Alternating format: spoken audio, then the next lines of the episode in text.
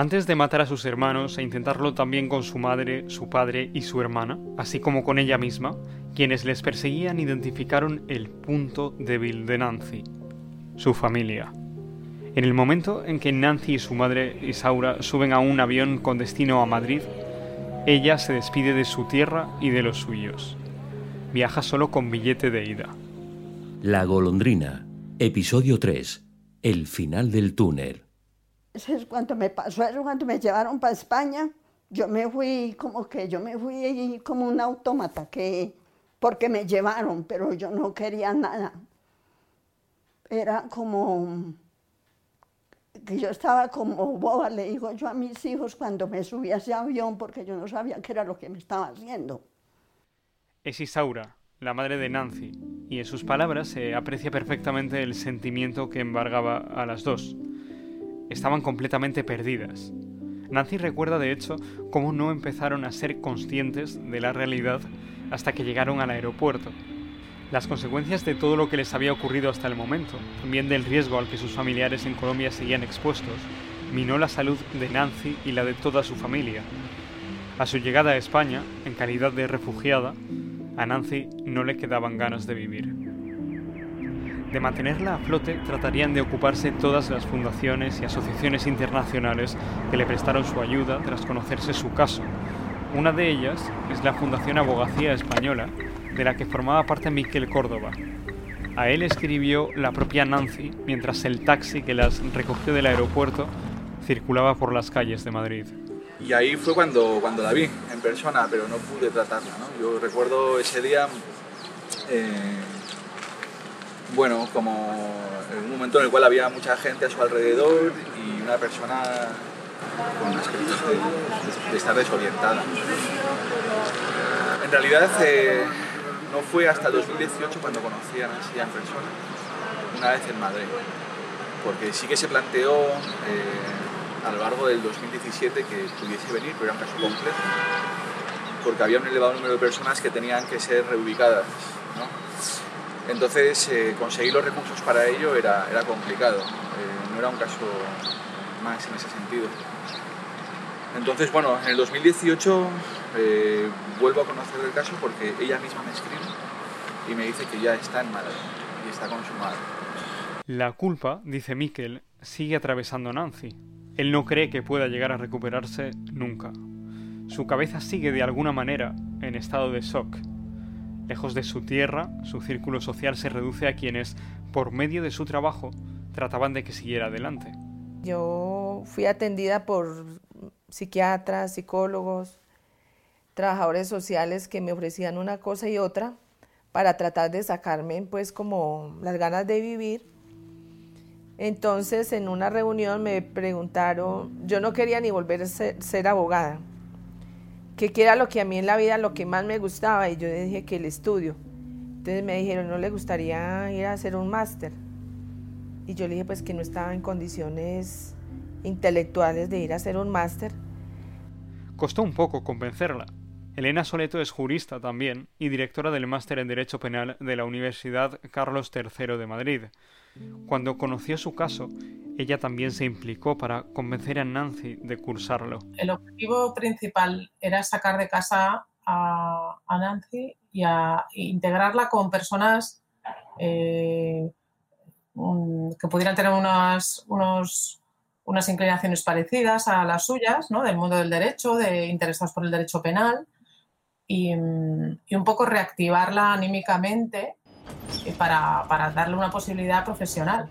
Cuando llegué el, viaje a, la universidad, el montarme en el metro, salir de noche, para mí eso era terrible, miedo, sufría de pronto que me iba emocionalmente, quedaba con lagunas. Y cuando llegué a la universidad y vi esa cantidad de jóvenes allá, de 23, 25, y yo dije, ¿yo qué hago acá con estos jóvenes? Yo dije, ah, bueno, pero voy a aprovechar la energía de estos jóvenes para salirme de esta tristeza. La primera vez que vi a Nancy me pareció una mujer bastante invisible. Apenas me di cuenta de su presencia. Ni siquiera sabría decir si estaba ahí. Primero me llamó la atención por la diferencia de edad que había entre ella y los demás. se presentó como fiscal en una de las primeras clases y, procuraba pasar lo más inadvertida posible. En los descansos entre clase y clase, ella apenas salía del rincón en el que se sentaba. Y cuando entré a clase, una de las asignaturas fue crimen organizado. Yo tuve que salir inmediatamente para el baño, recuperarme porque eso me traía recuerdos muy difíciles. Sinceramente, no entendí muy bien por qué había elegido aquello, aquel máster. Quizá es que no había tenido mucha posibilidad de elección. Quizá, pensé más tarde, tuviese algo que ver con la necesidad de enfrentarse a sus demonios.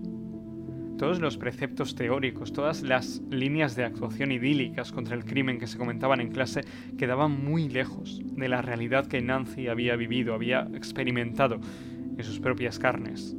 La profesora Elena Soleto asumió que todo aquello era parte de la experiencia que tanto Nancy como estudiante, como ella, como docente, iban a vivir. Lo que tenemos que hacer, yo creo, como universidad, es no estar en una torre de marfil separados y pues con gente joven, feliz y, alegre que está en la mejor fase de su vida, sino también pues estar para otros perfiles de personas que tienen problemas y, ayudar en lo más posible y para que ellos también se reactiven y, bueno, dejen el pasado lo, lo más atrás posible también. A pesar de todo, Nancy tenía ganas de hablar, tenía ganas de contar su historia y de recordar a sus hermanos. Poco a poco, y entre todos logramos que aquella mujer tímida y retraída lograse integrarse un poco mejor. Ah, pero sí, entiendo. Yo quería ver el comentario de Germán sobre la comida. No, no sé por qué me intriga. A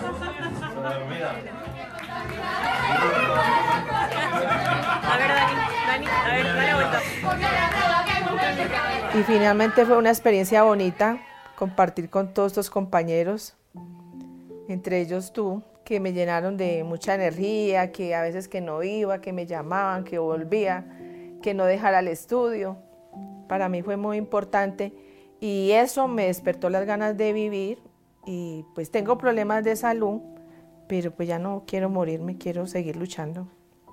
En ese tiempo, Nancy vivió varias mudanzas y tuvo varias experiencias con otros refugiados que habían pasado por circunstancias parecidas y se hacían muchas actividades con otras víctimas. También estuvimos en un chalet eh, de refugiados compartiendo con otras personas víctimas de la violencia de diferentes países y todo fue pues mm, retroalimentar, al retroalimentarnos en todo este dolor porque habían personas que tenían también historias muy tristes.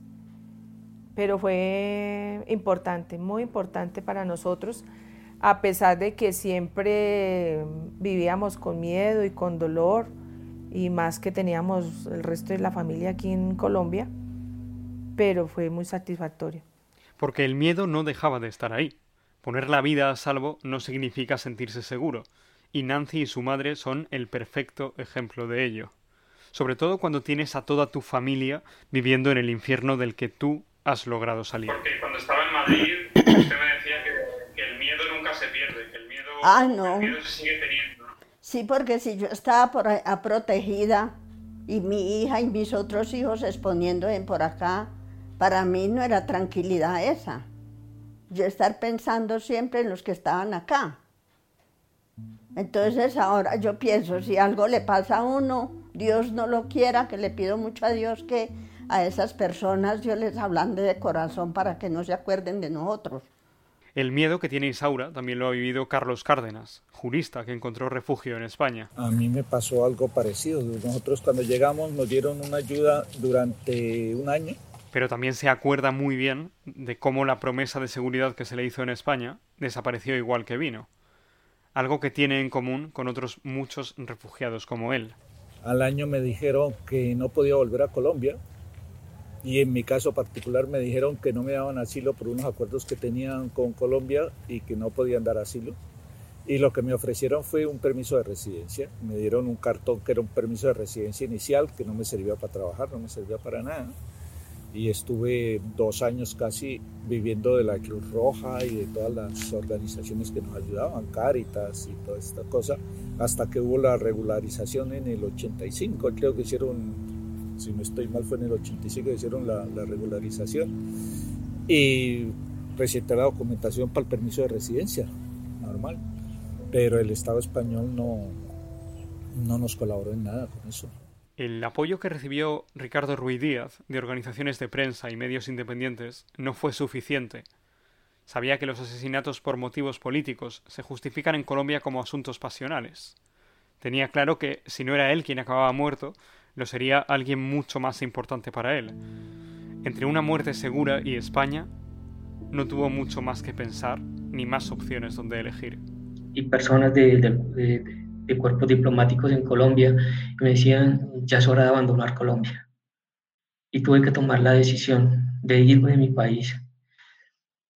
Yo eh, escribí y dije, el momento en que salí de la casa de mi madre después de despedirme,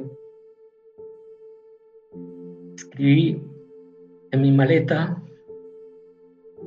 en mis dos maletas llevo mi vida en el corazón el dolor de mi madre.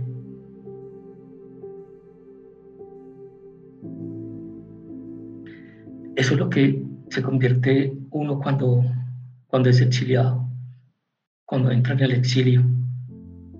Cuando lo has perdido todo y estás tan lejos de lo que sientes tu hogar, el cóctel de sensaciones negativas debe derribarte hasta el punto de no dejarte dormir. Fui donde psiquiatras, tomé remedios como tres años psiquiátricos de psicólogos y todo en España también. Ah, nos pusieron en tratamiento psiquiátrico y todo eso, pero siempre por psiquiatras, como me dijo un psiquiatra a mí, yo a usted le doy remedios para que pueda dormir, esté tranquila, pero no para quitarle el dolor porque eso no se le va a quitar a usted nunca.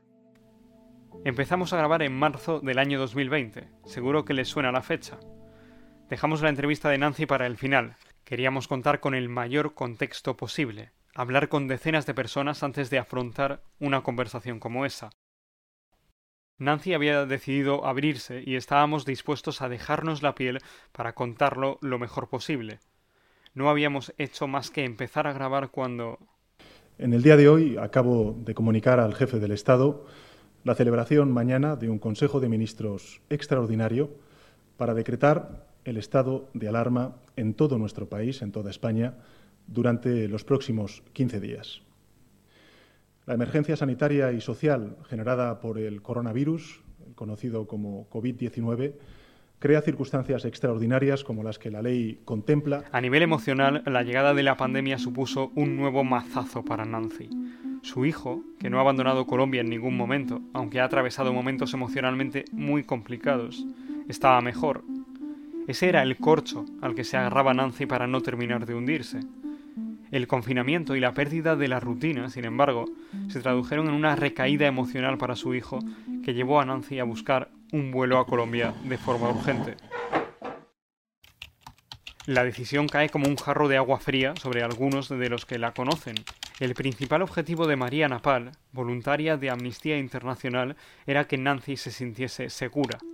Por eso, cuando le contó que iba a volver a Colombia por su hijo, María entró en pánico. Cuando me lo dijo, me, en un principio me aterró, me dejó paralizada, porque todos sabemos eh, pues un poco el riesgo que corre. Yo no, yo decía, no, no, Nancy, no, no volváis, que vuelva tu mamá, que vuelva tu madre, que vuelva tu madre, pero tú no, tú te quedas aquí y si no te paran en CEA, si no, tú te vienes a mi casa porque yo puedo acoger a una persona eh, sola. Tú no te preocupes porque tú vas a encontrar trabajo, que tú vas a resolver tu vida, tú no te preocupes lo que más sentía es que ella se, quizá por el daño y las pesadillas que tenía y todo su, problema, sentía que, tenía que tener un sitio que, sintiera que se le acogía. Y, yo sabía que podía hacerlo también. Entonces es en lo que un poco me, traté de, de darle esa seguridad, que no todo el mundo le iba a infligir daño, que tuviera seguridad y que su mamá se volviera tranquila con los niños a Colombia y que ella podría perfectamente restaurarse. Eso lo cortó la pandemia, porque ahí yo creo que se convulsionó y lógicamente la depresión de su hijo. María es una mujer que pasa los 60 años, pero que rezuma energía. Para alguien como ella, acostumbrada a recibir refugiados con experiencias traumáticas, es triste saber que una de sus protegidas está dispuesta a asumir un nuevo riesgo. Y bueno, a ella es joven, sabe el camino, le digo yo, sabes que aquí está la puerta abierta y entonces que siempre puedes volver, siempre te espero. Queda un día para que Nancy e Isaura embarquen camino a Bogotá. El confinamiento nos ha impedido entrevistarlas presencialmente. La pandemia truncó demasiados planes, demasiadas vidas. Pero no se podía ir sin que hiciésemos la entrevista. Así que, aunque yo me encontraba a 350 kilómetros y sin posibilidad de desplazarme fuera de Jaén, le pedí a una compañera, a Irene, que fuese a su casa. Ahora ya podemos decir dónde. En aquel momento, por seguridad, evitamos decir que vivía en Móstoles. El día no acompaña. Me manda imágenes del barrio. La lluvia inunda las calles de adoquines levantados. De un cable cuelgan dos pares de zapatillas. En ese momento era la única entrevista que teníamos de Nancy, y sin embargo era también la más precaria de todas las entrevistas que habíamos hecho hasta el momento. Vale. Pues cuando quieras. ¿Estás ya lista? que me dio un calor. Vaya. cuando tú me digas, tranquila. Pero ya tomó el cafecito, si no se lee. Sí, sí, no, tranquila. Esto está grabando, está grabando.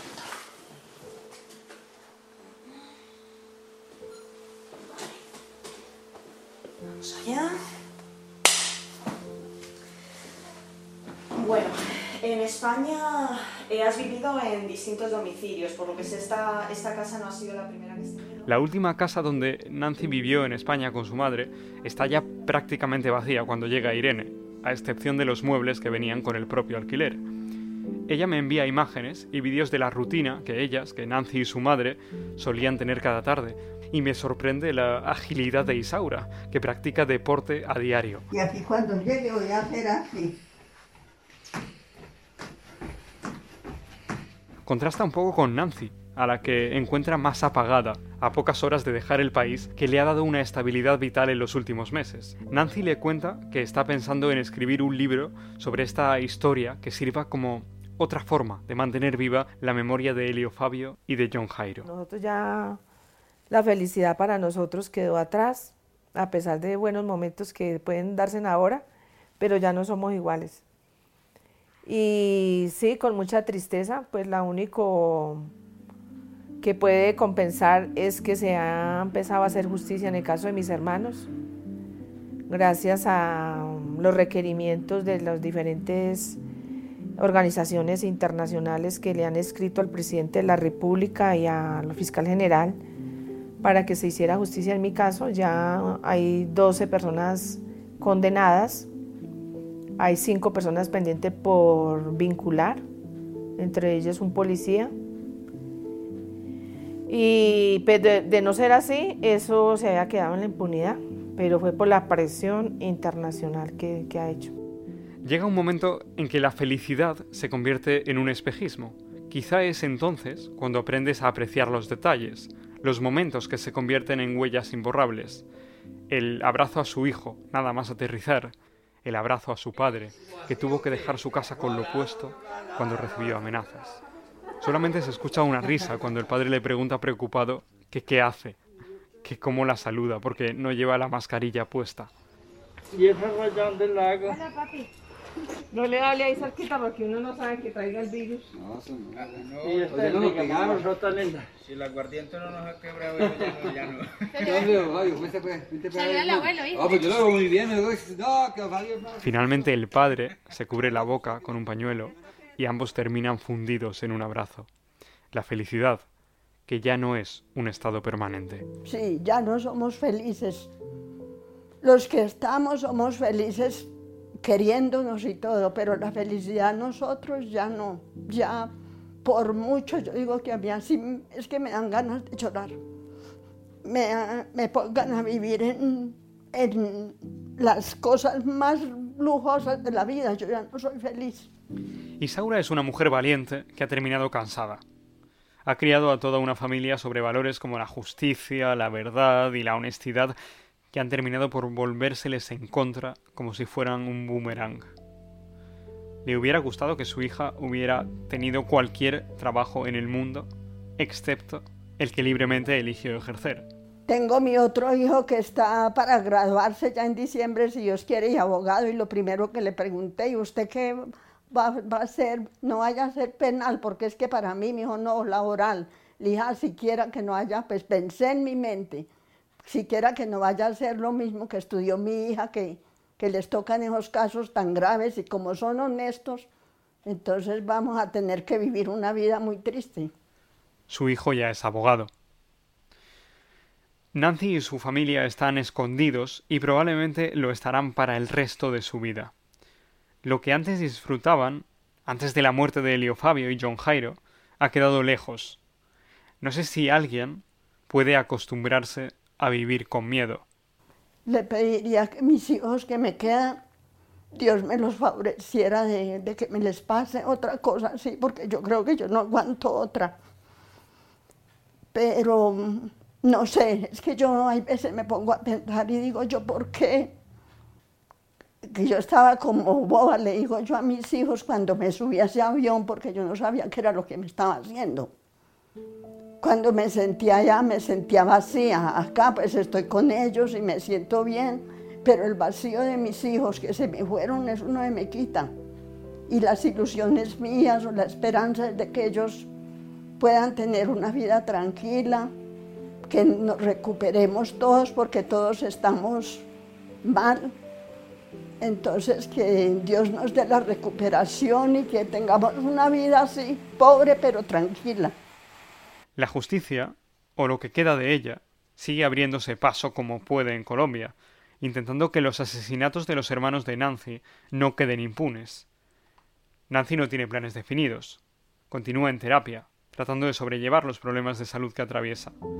Aún hoy, se asusta si escucha un ruido sospechoso, si siente que ve a una misma persona demasiadas veces en el mismo lugar.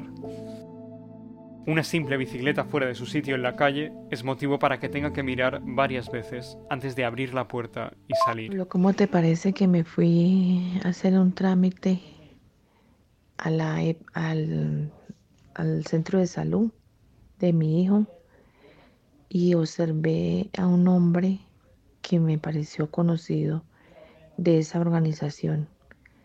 Yo lo miré y él me miró, nos miramos, pero nos quedamos, yo me quedé con la duda si realmente es, porque pues con la mascarilla y todo no se identifica bien la persona. Sin embargo, tuve la precaución de que cuando iban a llamarme ahí a la fila, no fueran a decir el nombre mío en voz alta para que él no, no escuchara pero nos seguíamos mirando, él me miraba y yo lo miraba, pero pues con la mascarilla y con esas gafas oscuras, sin embargo también quedé con la duda, pero sí mucho miedo. Ella sigue teniendo trato con la Fiscalía de su país, que le informa de cómo avanzan las investigaciones y de cuántos de los delincuentes que acabaron con sus hermanos han logrado salir de prisión. Sí, es muy lamentable porque, por ejemplo, por el homicidio, por las amenazas, el homicidio de mis dos hermanos, personas condenadas a seis años, a trece, ya están en libertad. Y pues sí, persiste mi sentimiento de culpa porque mis hermanos fueron dos víctimas inocentes. Elio Fabio era dedicado a, a comercio de pollos y dejó un hijo Mm, Fabio Andrés, y mi otro hermano John Jairo también era dedicada a la comercio informal y dejó dos hijos menores de edad. Entonces ellos dos no tenían por qué haber pagado por, por haberse cumplido con la función en la fiscalía. Yo estaba dispuesta a morir y cumplir con esa función, pero no estaba dispuesta a someter a mi familia a estas pérdidas. Para hacer este podcast, Nancy ha sido entrevistada en dos ocasiones. El grueso de las declaraciones que se han escuchado pertenecen a una grabación que hicimos por videoconferencia gracias al apoyo de un equipo desde Colombia. Durante este tiempo, el que ha pasado desde que grabamos estas entrevistas hasta que finalmente hemos podido contar su historia, hemos sentido que le estábamos fallando. Le hicimos reabrir una herida profunda, le prometimos contarlo de la mejor forma posible, y no encontrábamos los medios, los fondos o el tiempo para hacerlo. Han pasado dos años y mantenemos contacto con ella. Su historia no ha cambiado, y todo permanece vigente a día de hoy. Ella sigue en Colombia y asume el riesgo que este podcast puede suponer. No se ha callado a lo largo de su carrera, de su vida, y ahora tiene más razones que nunca para alzar la voz y denunciar lo que ha vivido. Quien lo ha perdido casi todo, ya tiene poco que temer, aunque ya no consiga sacar del todo el miedo del cuerpo. Pues yo creo que sí, porque eso lo, como lo dije, lo llevaba en mi sangre, lo llevo en mi sangre, y era una labor que yo desempeñaba con mucho amor, solamente que tomarían ya medidas de protección para mi familia y pues no los, no los hubiera puesto en riesgo. La golondrina siempre vuelve. Si destruye su nido, obstinada, lo volverá a reconstruir una y otra vez, con determinación. Si atacas a sus crías, las defenderá hasta sus últimas consecuencias. Quizá, como decían los hermanos o el abuelo de Nancy, una sola golondrina no hace llover, pero sin el trino de la primera golondrina no empieza la primavera. Carlos Cárdenas, Janet Mosquera, Ricardo Ruiz Díaz o Nancy Ardila son solo cuatro de los miles de nombres de personas a los que su firmeza y sus principios, su oposición a vivir en el invierno permanente de la violencia, les ha costado demasiado caro. Hoy, ahora, hay miles de personas en Colombia, pero también en México, en Honduras, sufriendo en silencio la ley del más fuerte, atreviéndose a desafiarla sin alardes, sin quererlo, cuando la honestidad se convierte en el mayor acto de valentía, cuando el valor de la vida es secundario, cuando el más cobarde es el que aprieta el gatillo. Ellos seguirán trinando y algún día y gracias a ellos, también a los lugares más oscuros, llegará la primavera.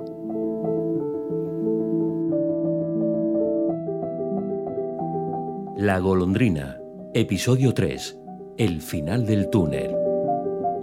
Dirección y guion Pablo Montes. Realización sonora Marcos Yebra. Producción Álvaro Montes, Irene Liñán y Alicia Mota. Narración Pablo Montes. Música original José Javier Delgado. Créditos José Antonio Meca.